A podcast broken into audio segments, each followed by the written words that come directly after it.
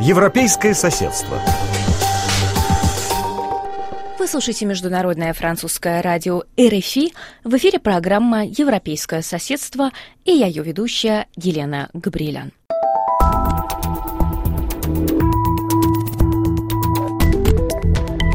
26 июня Парламентская ассамблея Совета Европы подтвердила полномочия российской делегации. В ответ на это решение Украина впервые за всю историю членства в организации отозвала своего посла в Совете Европы для консультаций и приостановила свое участие в летней сессии. Потерял ли Совет Европы в глазах Киева былой авторитет и нанесло ли это голосование серьезный удар по продвижению европейских ценностей в Украине? Эти и другие вопросы обсудим в нашем сегодняшнем выпуске.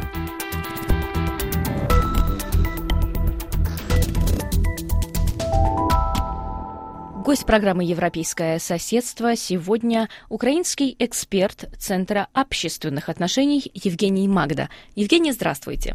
Добрый день. Евгений, вот вопрос возвращения России в полноценную работу Совета Европы во время сессии Парламентской ассамблеи Совета Европы на этой неделе вызвал бурные дебаты, в частности, и в украинских СМИ звучат разные заявления и высказывания о том, что депутаты уступили на России или даже пожертвовали ценностями европейскими.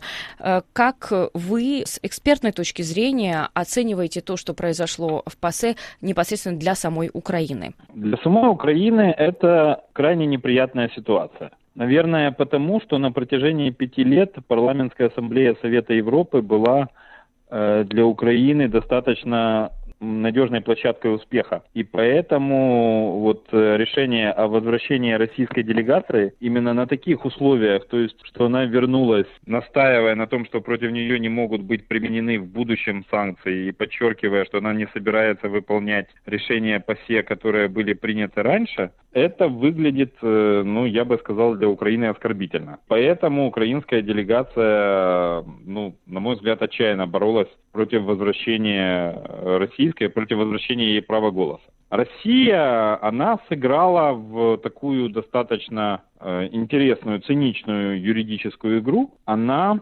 воспользовалась тем, что 70 лет Совету Европы и неудобно праздновать юбилей без крупнейшего европейского государства – с одной стороны. С другой стороны, она воспользовалась тем, что будут э, выборы главы совет, нового генерального секретаря Совета Европы, то поэтому решили, что вот надо их вернуть, как же, как же без России. То есть э, в какой-то мере Украина, но только в какой-то мере, не в полном объеме, она страдает из-за того, что значительная часть европейских государств привыкла к тому, что Россия цивилизованное государство. Отношение к России изменилось, начиная с 2014 года, но, очевидно, не так сильно, как этого хотели бы украинцы. Евгений, а считаете ли вы, что вот эту успешную площадку, о которой вы говорите, э, Украина потеряла? Если потеряла, то окончательно ли? И какие могут быть возможности для того, чтобы снова вернуться туда успешно, по крайней мере? Украина впервые за время своего пребывания с начала 90-х, по-моему, почти 25 лет в составе Совета Европы, она отозвала посла для консультаций. Такой показательный дипломатический жест. Это первое.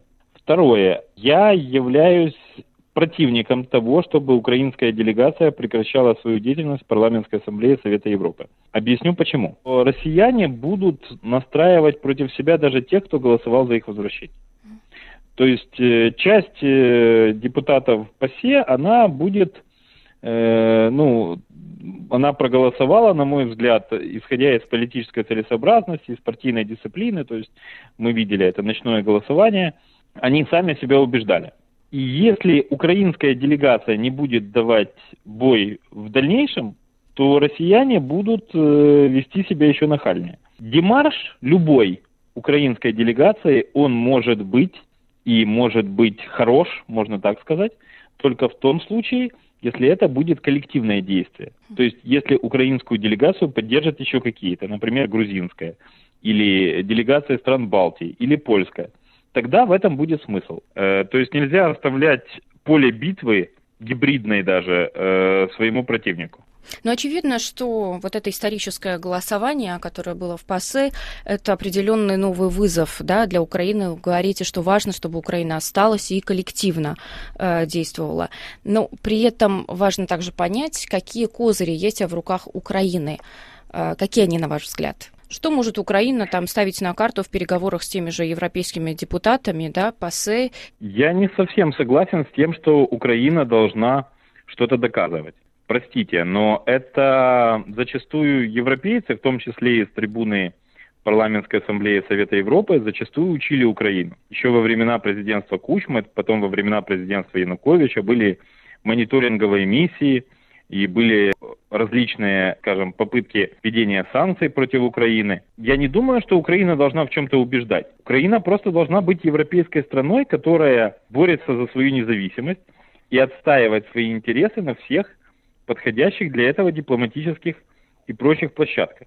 Я отмечу, что по сравнению с 2014 годом не только были э, резолюции ПАСЕ, э, обязывающие э, Россию выполнить различные условия в отношении конфликта на Донбассе, в отношении наших пленных, но были еще такие вещи, как, э, собственно говоря, признание НАТО того факта российской агрессии на Донбассе, и это закреплено в натовских документах, были соответствующие политические позиции Европейского Союза.